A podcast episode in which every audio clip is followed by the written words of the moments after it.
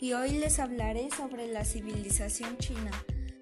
La civilización china surgió en las cercanías del río Amarillo y del río Azul en la era que se denomina Neolítico, específicamente entre los años 7000 y 2000 a.C.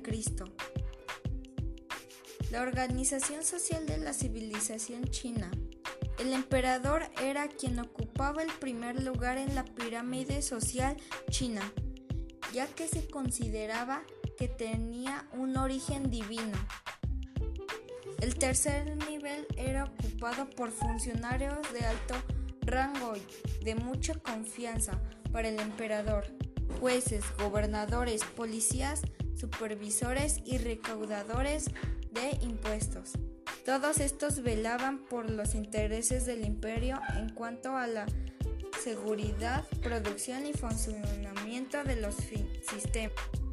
El sistema religioso chino no fue para nada parecido al de las culturas occidentales y nunca ha sido su fuerte, ya que se han regido principalmente por la filosofía, como el confucianismo, que ha tenido un gran impacto en la cultura china hasta el día de hoy.